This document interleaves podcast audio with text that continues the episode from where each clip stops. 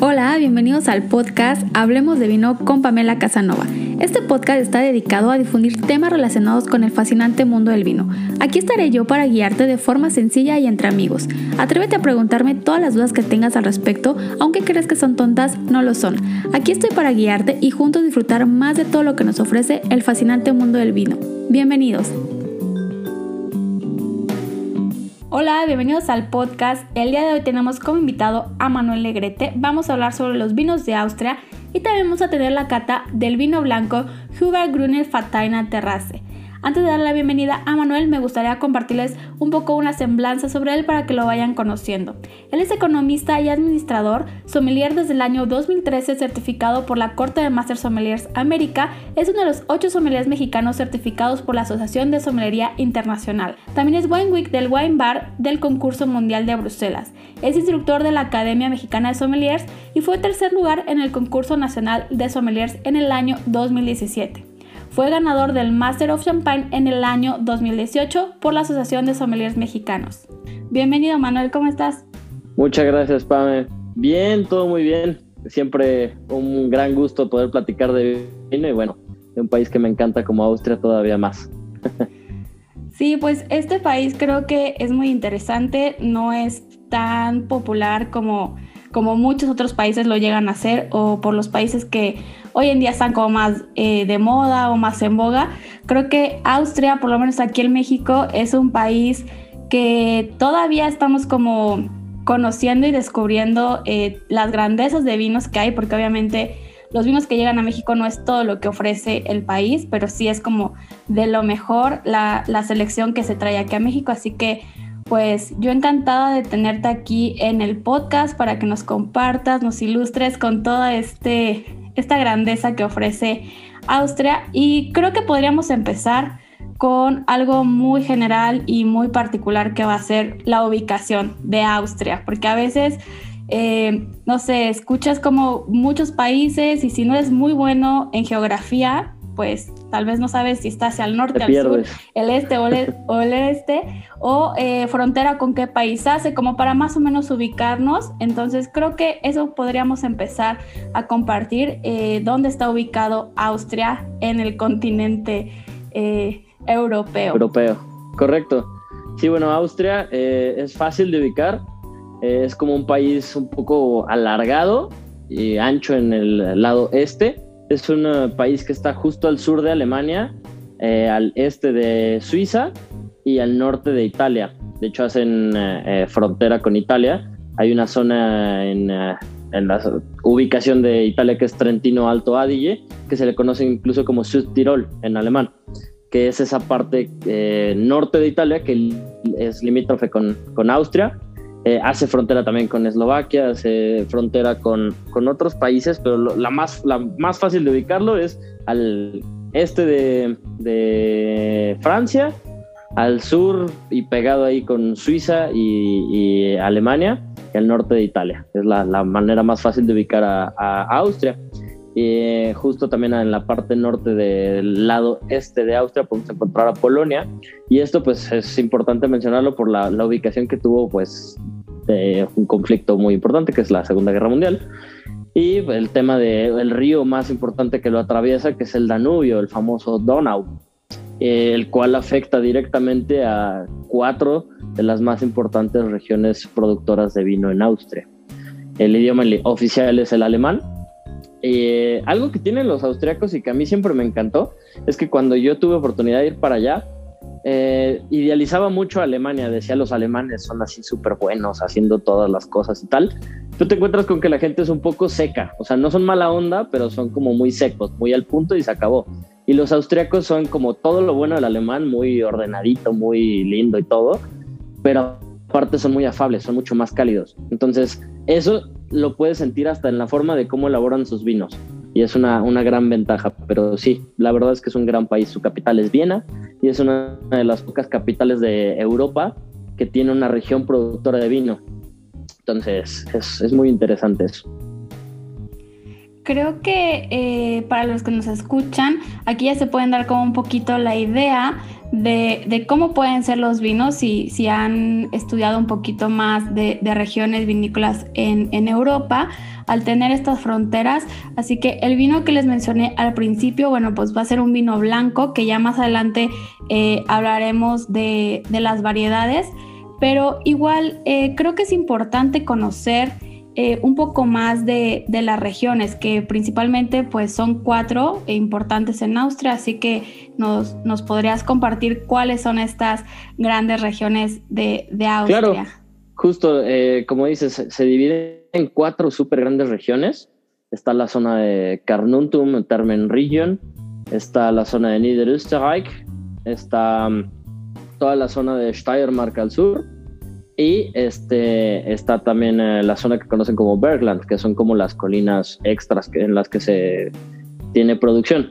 El tema es eh, justamente, Austria es un país que todo lo tiene súper ordenado, que, este, mm, que de, tanto Burgenland como Steiermark, que empiezan a ser mucho más cálidas, se alejan un poco de lo que hace Niederösterreich, que es la parte más norte y es mucho más fría.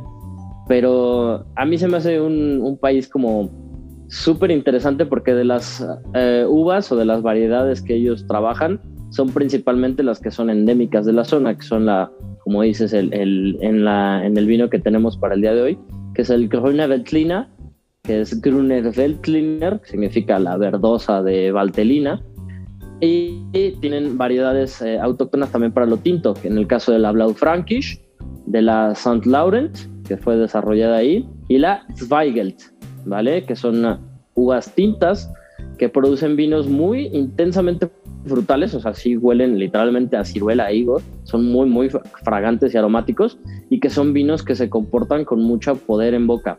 Entonces, a mí se me hizo espectacular ver este tipo de vinos porque dices países fríos, pues te imaginas vinos como más eh, suaves, sí, con mucha acidez y con este carácter a veces floral, frutal, pero no con tanto poder en boca. Y la gruna es una uva que, dependiendo del tipo de suelo en donde se da, es el perfil aromático y el perfil gustativo que te da.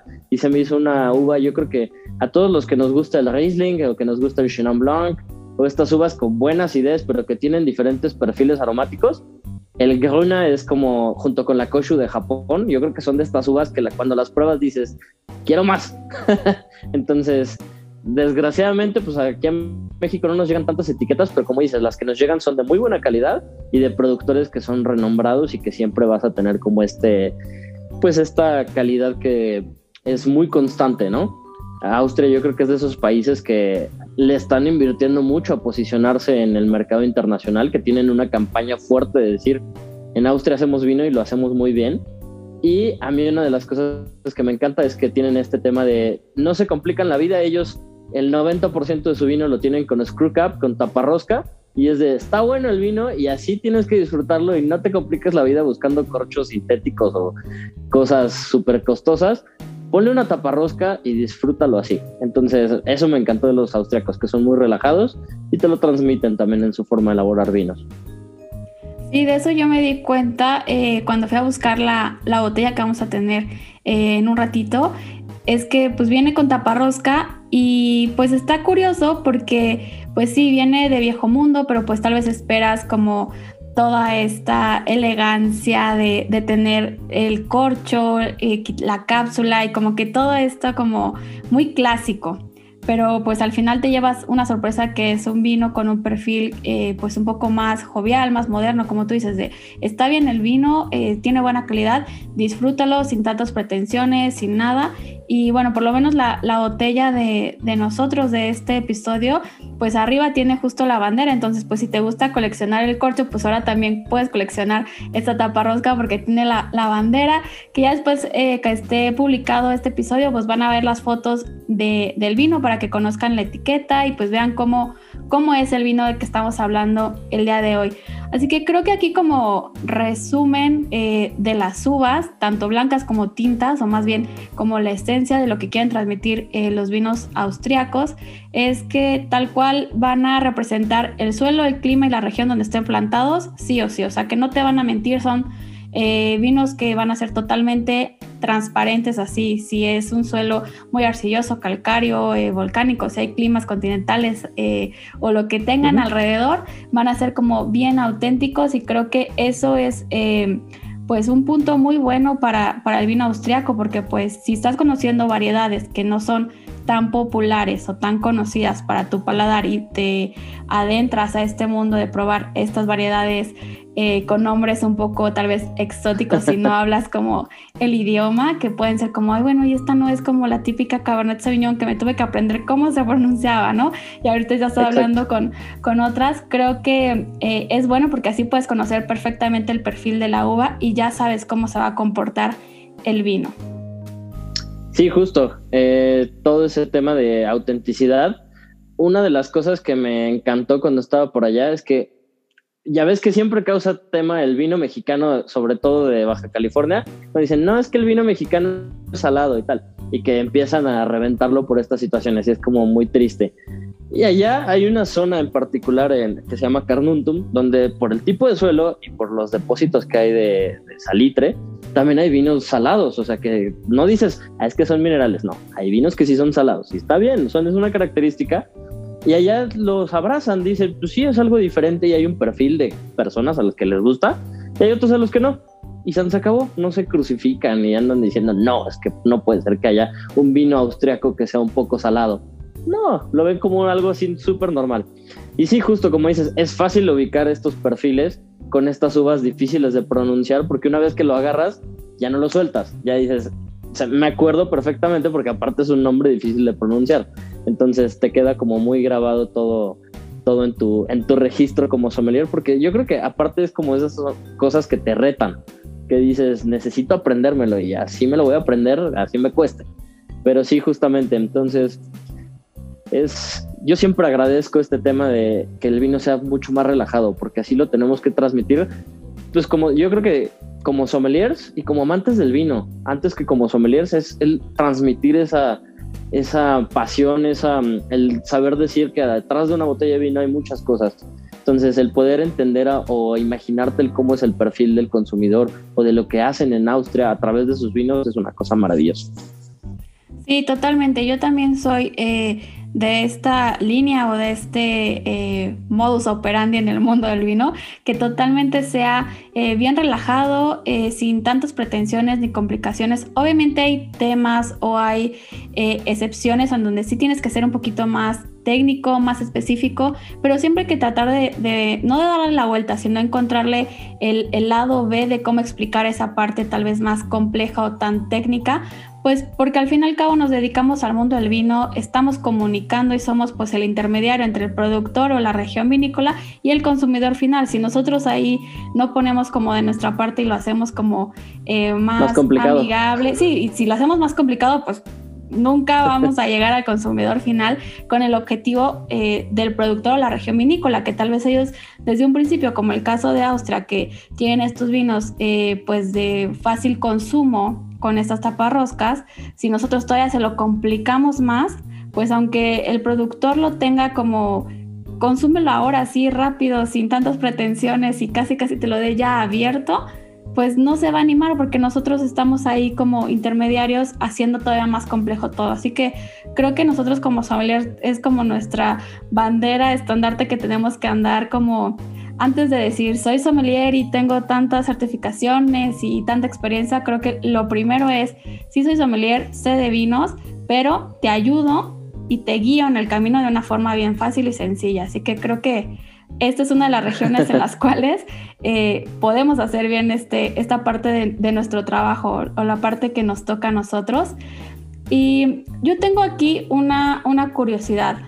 Bueno, yo ya me sé más o menos la clasificación, pero sé que eh, en Austria también tienen la clasificación de vinos, así como lo hay eh, en Rioja, en Francia, en Italia, inclusive eh, en mismo Alemania tenemos una clasificación de, vinos y como hay mucha similitud o más bien mucha escuela de vinos alemanes que hacen también en Austria, entonces como que comparten muchísimo esto eh, ya ves que en Alemania pues tienen esta pirámide de clasificación de los vinos, dependiendo pues las escalas, dulzores, etcétera. Y Austria también sigue este, este sistema, ¿cierto?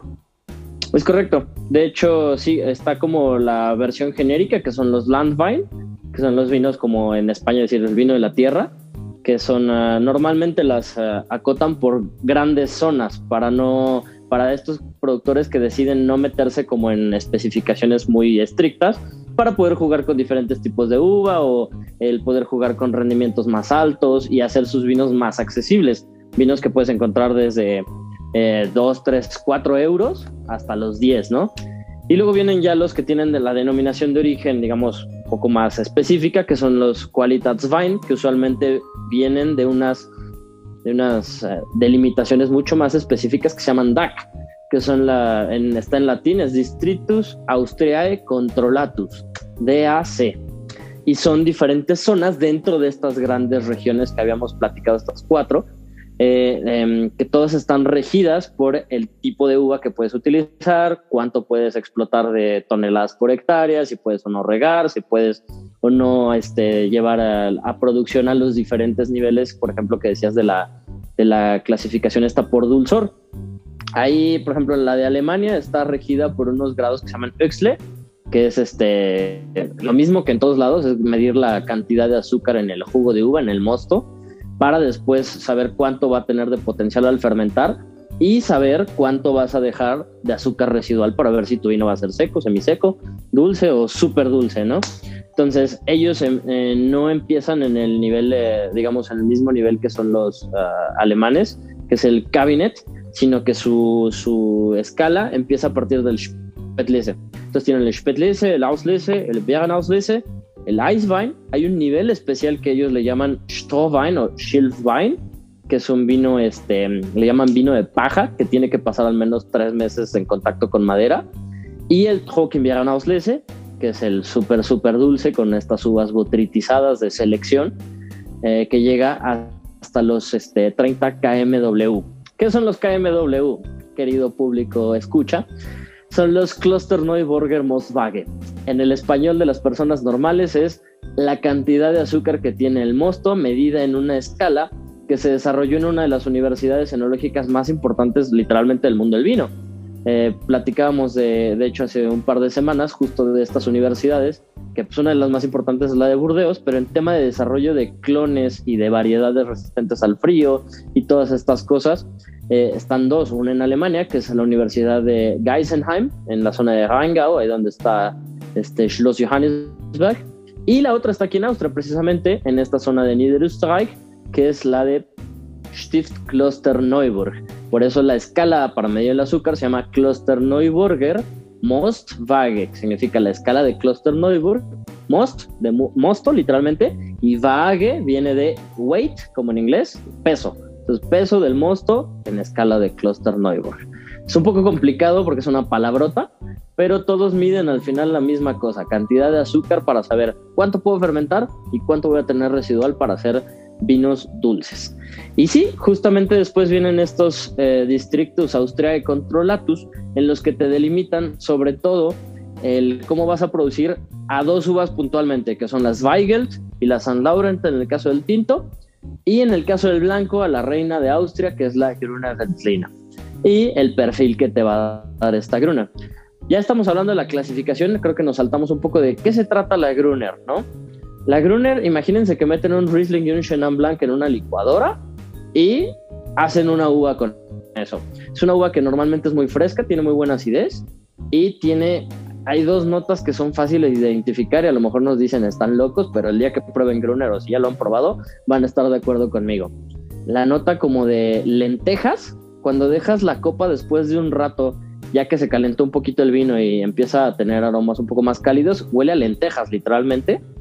Y la nota de apio, es como esa justa, es una nota muy fácil de identificar, junto con el tema de la manzana verde, la pera verde eh, y eh, una pues muy puntual acidez que puedes encontrar en boca. Y es un vino que a mí se me hace súper refrescante, súper fácil de beber. Y que tiene esta capacidad de longitud, de también hacer vinos de gran guarda. Entonces también es uno de los potenciales que tiene la Gruner y bueno, ya me emocioné hablando, entonces...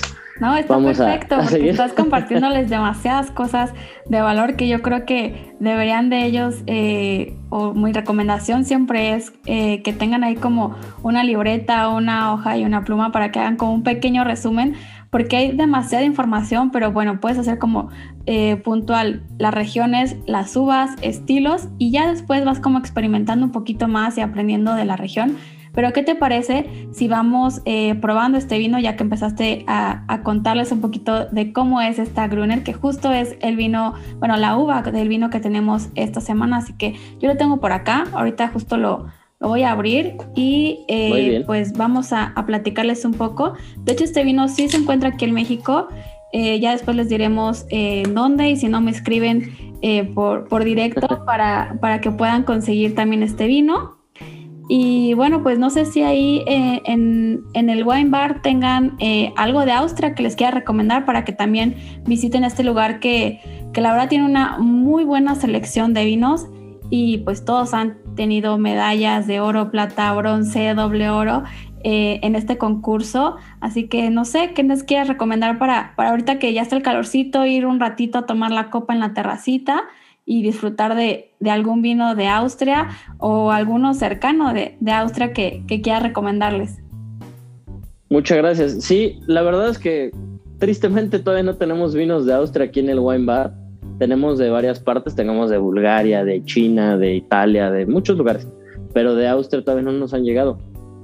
Y esto fue por un tema que hicimos un primer pedido de cosas que eran un poco más difíciles de encontrar. Sabemos que vino austriaco ya hay un poco en el mercado, pero sí, seguro pueden venir aquí, encontrar un buen vino blanco, ya sea por selección de ustedes en la, en la carta o si confían en uno, pues el que nos visiten ya nosotros les, les, este, les recomendaremos. Tenemos muchos copeos, es la gran ventaja, entonces siempre hay algo con qué divertirse cuando nos visiten aquí en el, en el wine bar.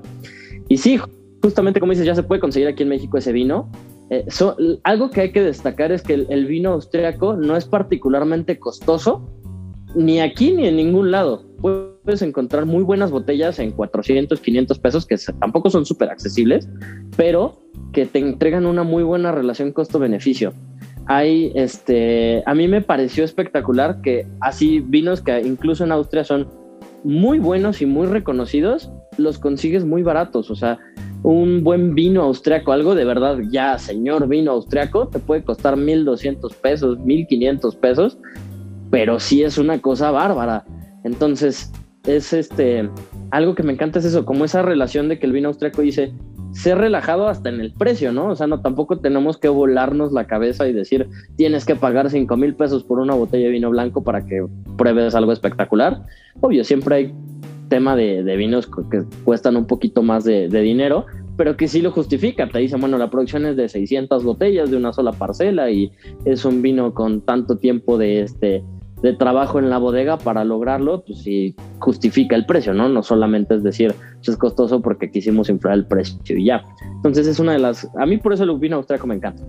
Yo creo que es de los, yo creo que yo tengo junto con eh, un buen amigo mío, tenemos el, el, este, el índice per cápita más alto de consumo de vino austriaco en México, porque es un vino súper amable, lo puedes comprar y eh, te diviertes con él, eh, como tiene taparrosca lo vuelves a tapar, lo pones en el refrigerador y mañana te echas otra copita y tal, bueno, nunca me dura más de dos días, pero siempre es esa gran ventaja, ¿no? De no complicarse la vida y que tienes un buen vino a la mano.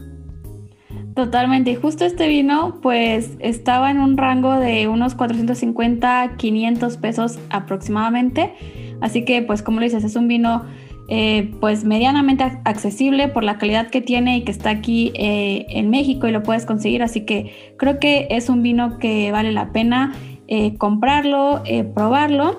Así que vamos a hablarles un poquito de, este vino, que cuando te invité justo a, tener este episodio, te pregunté como, bueno, ¿y qué, qué vino recomiendas? ¿No? O sea, sabía que ya había vinos de Austria, pero pues dije, bueno, vamos a hablar de Austria, seguramente tienes como ahí una joyita escondida que digas, este debe de ser para, para probarlo. Eh, recuerdo que me recomendaste dos, desgraciadamente eh, el que quería eh, comprar llegó un señor, creo que un día antes, horas antes, y se llevó, se llevó la última botella que había en la tienda. Pero tenían, tenían justo este, así que dije, bueno, pues está, también está considerado en las opciones. Después regresaré por, por el otro. Y pues ya esta fue la decisión de, de este episodio, así que vamos a hablarles un poquito de, de este vino que a mí me llamó la atención como lo menciono, o sea, es un vino que tiene eh, taparrosca, que tiene pues justamente arriba en la, en la, pues aparte, en la parte de arriba de la taparrosca, pues la, la bandera, pero eh, la etiqueta eh, sigue siendo como bien clásica, ya van a ver las fotos. pues es una etiqueta que pues tiene un color beige de fondo, unas líneas ahí doradas con algo de negro. Y pues es muy clásica. Podría asemejarse un poquito también a estos vinos alemanes, tiene eh, esta como este aire clásico, pero con la taparosca se vuelve totalmente como jovial y como que en la vista dices, bueno, es un vino de viejo mundo, de nuevo mundo, ya no entiendo qué está pasando hasta que ya vas leyendo un poquito más. Pero eh, pues vamos a ver qué tal, qué tal se porta este vino. Algo también antes de, comenzar, eh, justo en la contraetiqueta vi que es un vino certificado vegano. En la contraetiqueta trae este, este sello. Eh, la mayoría de los vinos eh, alemanes que yo he probado, todos están como con este sello orgánico, veganos.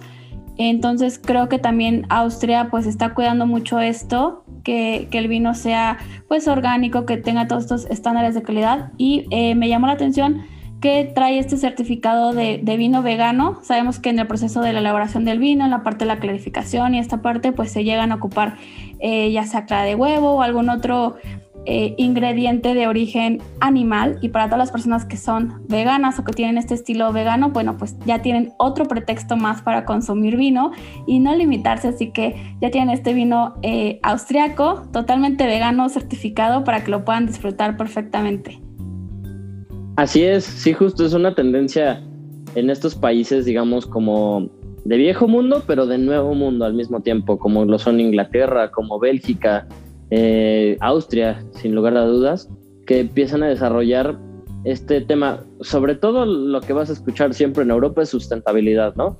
Y luego el hecho de hacer fácil para la gente que busca este estilo de vida vegetariano y vegano. Entonces, sí es una de las cosas interesantes, es otra opción, como dices, para los que quieren consumir este tipo de vinos con esas certificaciones. Y como sucede en países que, tienen esta tendencia como súper revolucionaria, como lo sería también Nueva Zelanda, por ejemplo, que tienen mucho el hecho de buscar, eh, pues, eh, reducir mucho las huellas de carbono, el hacer vinos eh, con estas certificaciones vegetarianas o veganas y el hecho también de buscar cosas eh, de certificación orgánica o biodinámica. Entonces, siempre hay muchas, muchas cosas que, que puedes eh, involucrar en la producción de un vino que siempre causa este tema como decir, oye, ¿por qué es biodinámico? ¿Por qué es natural? ¿O por qué es tal? ¿Es mejor?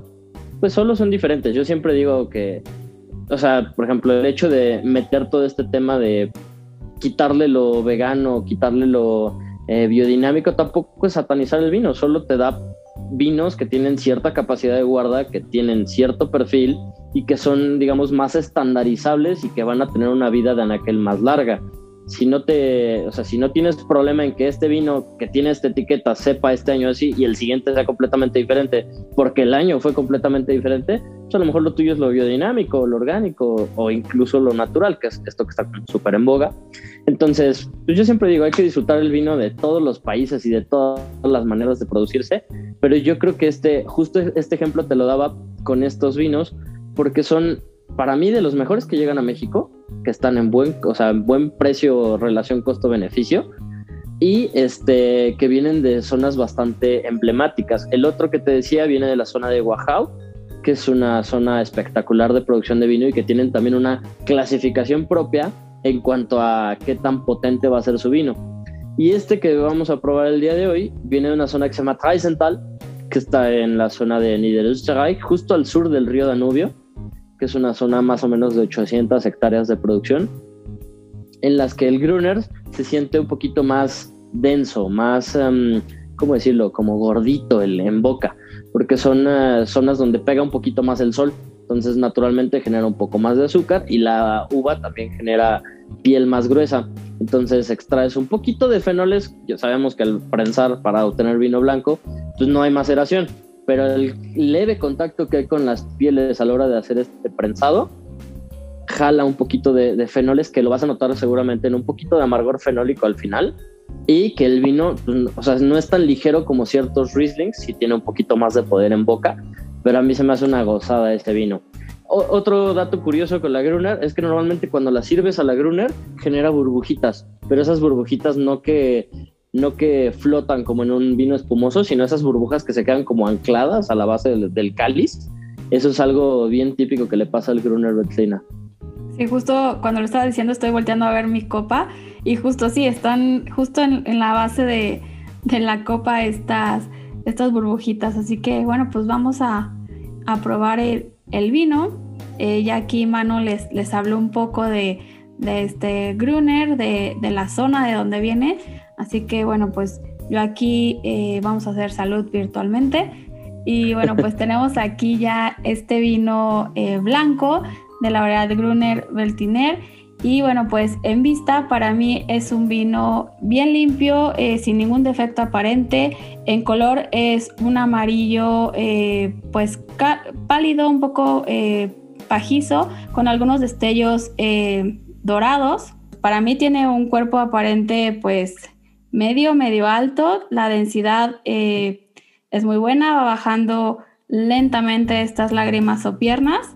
Y bueno, en, la parte de, nariz, eh, a primera nariz, sin agitar la, copa, bueno, es un vino bien fresco, eh, bien aromático. En la parte de, de frutos blancos y flores, está explotando así a todo lo que da. Aquí eh, también tengo un poquito de, algunas notas cítricas, puede ser un poquito de, piña, de durazno, chabacano, esta parte un poquito más, eh, pues un poquito más maduros, un poquito más eh, ácidos, esta parte cítrica. Y ya en segunda nariz, ya agitando un poco la copa, supongo que esto va a ser una explosión de, de aroma. Si lo era a copa quieta, pues agitando la copa, totalmente empieza a salir estas notas. Eh, para mí están muy presentes las flores blancas, la piña, un poco de manzana, la pera, eh, también un poquito de esta piel de naranja, toronja, eh, la parte un poquito más de, esencia de este aceite, pues de, cítricos tal cual.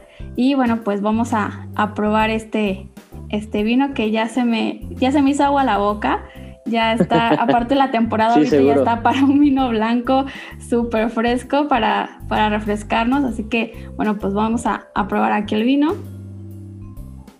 Host.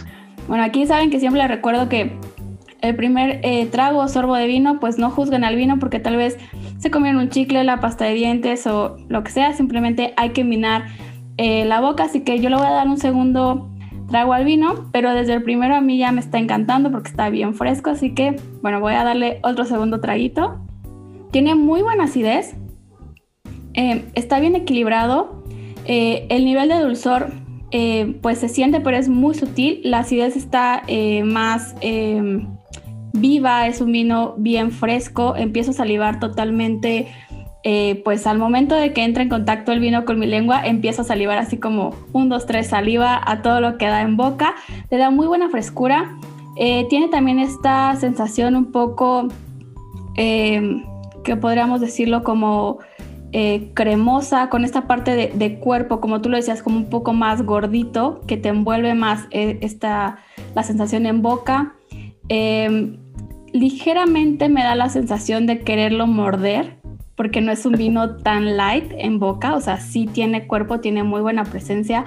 Eh, el retrogusto, bueno, pues sigo teniendo este posgusto del vino, pues es una más o menos media eh, esta parte del posgusto.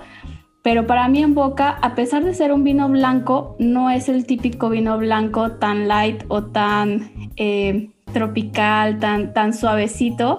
Este vino en boca para mí ya tiene un poco más de cuerpo, eh, sí se siente esa parte carnosita como eh, cremosa, eh, no llegando a ser como totalmente grasosa o untuosa, como si fuera un, un chablis o algún vino con, con gran barrica, pero eh, pues sí tiene un peso en boca considerable que sin problema me lo podría tomar así solo para refrescarme un poco, pero creo que aquí ya le podría poner algún tipo de sashimis o algún sushi, eh, algún pescado blanco tal vez eh, no tan, bueno, digamos como al horno, con algo de hierbas o, unos espárragos ahí al lado y un puré de, de papa, creo que le iría perfecto. No sé, ¿tú qué opinas, mano? Que yo estuve aquí hablando porque me encantó el vino.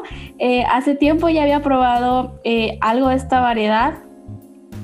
hace también un par de años cuando empecé a conocer un poco más de, los vinos alemanes y tuve la oportunidad de estar allá, pues obviamente probaba todas las uvas locales, que al principio era como, ¿y estas uvas qué onda? Y seguramente entre uno de esos tantos vinos que probé, eh, estuvo algún Gruner por ahí eh, disfrazado o escondido que tal vez no estaba tan en mi radar, pero ahorita que lo, que lo probé y que estoy volviendo a hacer esta memoria, me recuerda muchísimo a algún vino que en su momento probé y justo me lo comí así, con un pescado, eh, pues así simplemente... Con sal, pimienta, puré de papa y espárragos así como bien, bien alemán, medio, clásico. Y, me recuerda muchísimo esta sensación en boca, entonces seguramente era algún Gruner o algo parecido en su momento que estaba tomando. Sí, seguro. Aparte, algo que a mí me encanta de los Gruner es que cuando los consumes sientes esta frescura y este cosquilleo de la acidez que es como súper centelleante, súper crispy y que tienen usualmente los gruners esta nota como de piedra de río, como algo mineraloso, como muy, muy fresco. Y sí, justo a mí, uno de mis maridajes así predilectos con Gruner es el, el, el ¿cómo se llama? El aguachile, que no sea súper picoso, pero bueno, es que a mí me gusta el, picante, entonces el aguachile así me encanta con Gruner, me encanta, este, por ejemplo, también con, ah, pues, literalmente con garnacha, lo he probado con gorditas de chicharrón prensado, lo he probado con este, taquitos de carnitas, lo he probado con, aunque a lo mejor algunos dirán, ¿cómo que te estás comiendo? Pues sí, a mí me gusta hacer ese tipo de maridajes como la comida del diario. Y una así, maridaje campeón con Gruner Betlina es los tacos dorados de pollo así ya sabes, con su cremita, su quesito, y la lechuga te da así como una sensación como de que la frutalidad que tiene el Gruner con la frescura y tal, a mí se me encanta, y con su salsita verde, por supuesto. Entonces, este, a mí me encanta el Gruner porque es súper, súper maridable, porque cuando necesitas cortar grasa como la de la, gordita de chicharrón, lo tiene, tiene muy buena acidez. Cuando necesitas acompañar algo ligero, pues tiene toda esta frutalidad y toda esta sensación mineralosa en entonces es una uva, a mí se me hace súper, súper amigable para maridar. Y como dices, si no, te lo echas solito, ¿eh? Sin ningún problema, te lo disfrutas y yo lo llamo de estos vinos peligrosos. Que te tomas una copa y dices, ah, pues otra copita y otra copita y de repente ya no hay botellita. Entonces, sí es como todo un tema con la, con la Gruner. Y sí, seguro a lo mejor probaste alguna, en alguna ocasión y te vienen estos recuerdos porque es una uva que de verdad se vuelve muy fácil de identificar. Incluso en catas ciegas, de repente te mezclas un poco con el Riesling, pero dices, Riesling o Gruner, pero no tienes esta sensación ni de queroseno, ni de plástico, ni de este, estos aromas como de foamy o de, este, de pues, literalmente de juguete de alberca, o dirían eh, en la Court of Master Sommeliers de pelota de tenis nueva, pues no es Riesling, porque las flores blancas y la fruta y tal sí corresponde y en el Gruner tienes, eh, te digo ahorita, si dejas que al ratito que hagas el experimento, deja un poquito de vino y que se caliente en la copa y te da esa sensación como de lenteja, literalmente. Entonces es una de esas cosas curiosas que tiene el Gruner Veltliner. Pero sí, es una chulada de vino. ¿Para qué digo que no? Sí, sí. y yo, yo lo confirmo. Yo confirmo que, que sí es un vino que si ya que están escuchando este episodio se les está antojando y les está dando curiosidad, de verdad escríbanme o escríbanle a Manu que también les puede recomendar eh, demasiados vinos muy interesantes, no solamente de Austria, así que me gustaría que, les compartas cómo te pueden encontrar en redes sociales, eh, dónde te pueden visitar, inclusive si quieren como directamente que, que les recomiendes algo, así que dónde te pueden encontrar. Sí, muchas gracias. Bueno, lo que más utilizo para el tema del vino es el Instagram que es este arroba mexican, así literalmente, mexican.som, S-O-M de mamá, mexican.som. En Facebook salgo como Manuel Negrete, En Twitter salgo igual como Mexican Zone, pero ahí hablo más de fútbol que de vino. Entonces, si no quieren ver mis corajes con mi equipo, mejor en el Instagram. pero sí, y me pueden encontrar aquí en el Wine Bar by Mundial de Bruselas. Estamos aquí en la colonia Juárez, justo atrás del Marriott de Paseo de la Reforma, entonces es fácil de ubicarnos. Eh, muy cerca de un speakeasy bastante famoso que se llama Shaman. Entonces, este, pues aquí ando a sus órdenes el día que gusten. Y sí, siempre dispuesto a platicar de vino y de lo que quieran. Ahí me visitan, me dicen que, que me escucharon aquí en el, en el podcast de Pame y ahí les regalo algo interesante para que, para que vengan y se animen a visitarnos.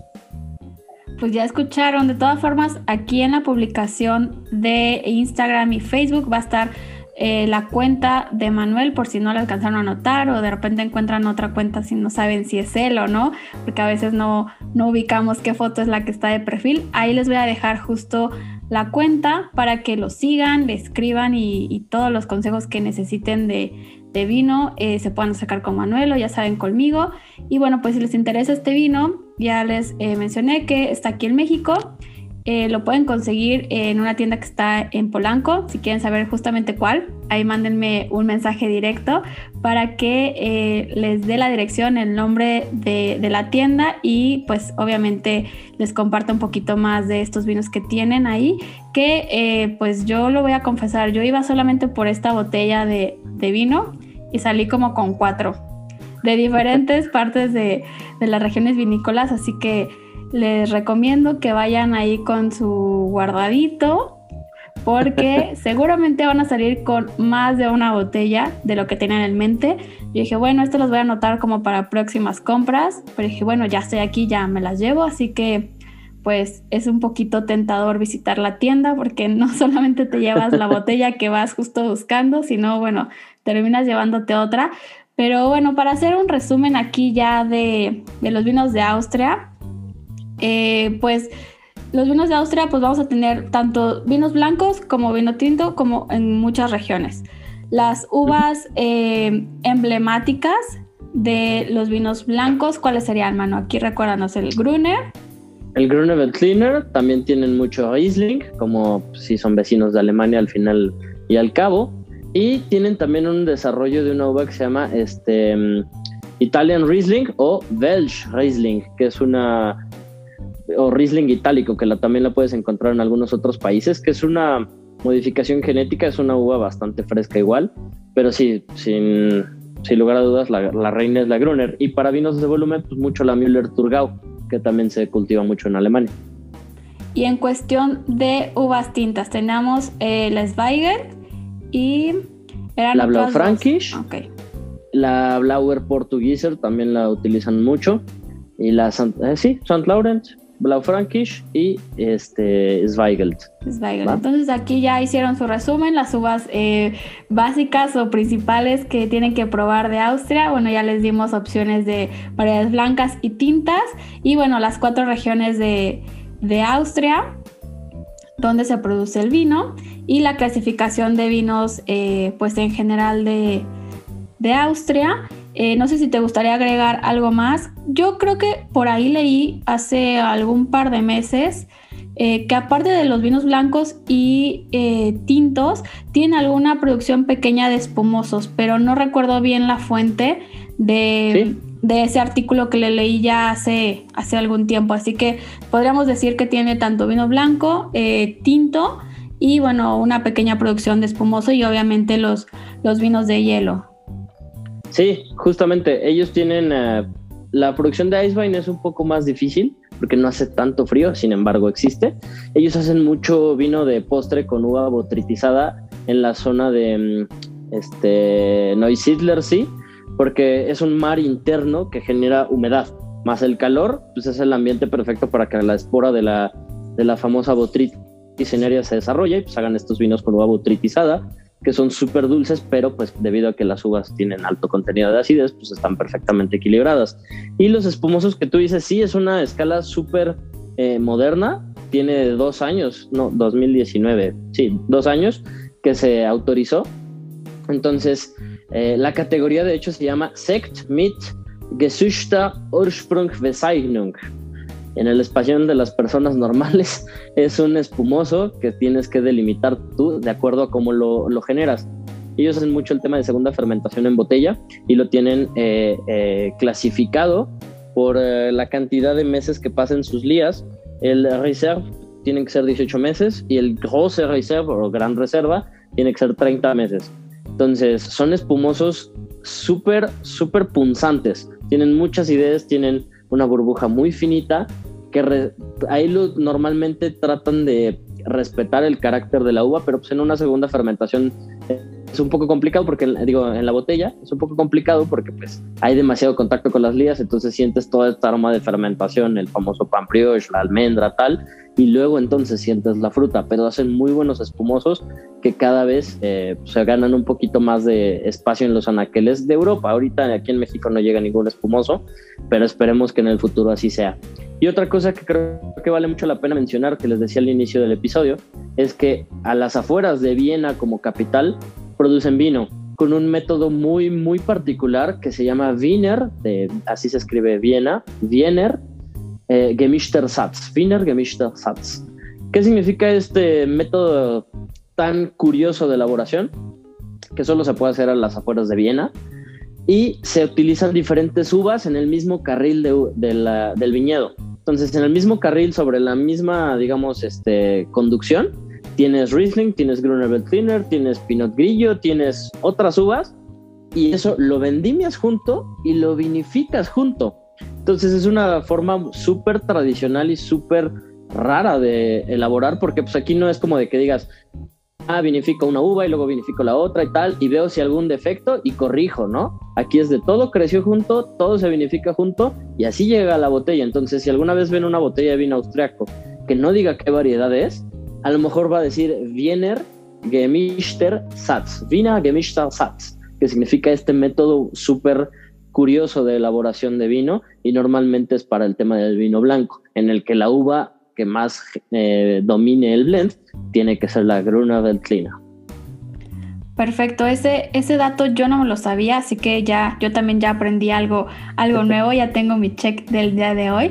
Ese, ese dato de, que las vendimiaban eh, todas juntas y hacían todo el proceso, o sea, que estaban en la misma línea, ese dato no, no lo tenía como presente. Así que muchísimas gracias por compartir este dato curioso e importante para todos los que estamos en el mundo del vino. Es importante saberlo porque pues sí, a veces te topas vinos que no te dice de qué uva es y pues a veces puedes suponer que es una mezcla de, uvas, pero no sabes que están vendimiadas y cultivadas en la misma línea y que están ahí como juntitas desde un principio. Así que creo que es, es un dato con, con, muchísimo valor y así que pues gracias por, por compartirnos esto. Y bueno, pues creo que eh, ya tenemos perfecto este resumen, esta información de, Austria. Eh, por mi parte yo no tengo nada más que agregar por, por este episodio. No sé si tú todavía tengas algo que agregar, si no ya nos vamos despidiendo. No, la verdad es que pues más bien agradecerte el, el espacio, el poder platicar de, para mí, un, un país genial en la producción de vino que si tienen también oportunidad de probar sus reelings son una locura, que la gente de allá es súper amable, que vale mucho la pena la relación costo-beneficio del vino austriaco y que pues, gracias al cielo nos llega algo aquí a México. Y pues nada, que consuman vino sin pretensiones, que se diviertan probando cosas extrañas y que siempre hay algo nuevo por descubrir en este maravilloso mundo del vino. Pues nada, muchas gracias, Pam. No, pues a ti muchas gracias y seguramente eh, te estaré invitando para más temas interesantes de otras regiones vinícolas, así que espero que este sea el primero de varios y de muchos episodios que, nos acompañes por aquí en el podcast. Y pues de nuevo, muchísimas gracias. Eh, ya les voy a dejar las redes de, de Manu para que lo sigan. Y bueno, pues esto ha sido todo por la semana. Y muchísimas gracias, Manu. Nos vemos muy pronto. Un abrazo. Nos vemos, hasta pronto. Saludos a todos. Y esto ha sido todo por el tema de la semana. Me gustaría leer tus dudas o comentarios y por supuesto de qué otros temas te gustaría que platiquemos. Nos escuchamos la próxima semana. Los invito a que me sigan en redes sociales en donde seguimos en contacto. En Instagram me encuentran como Pamela Sommelier y en Facebook como Pamela Casanova Sommelier. Nos escuchamos a la próxima. Mil abrazos.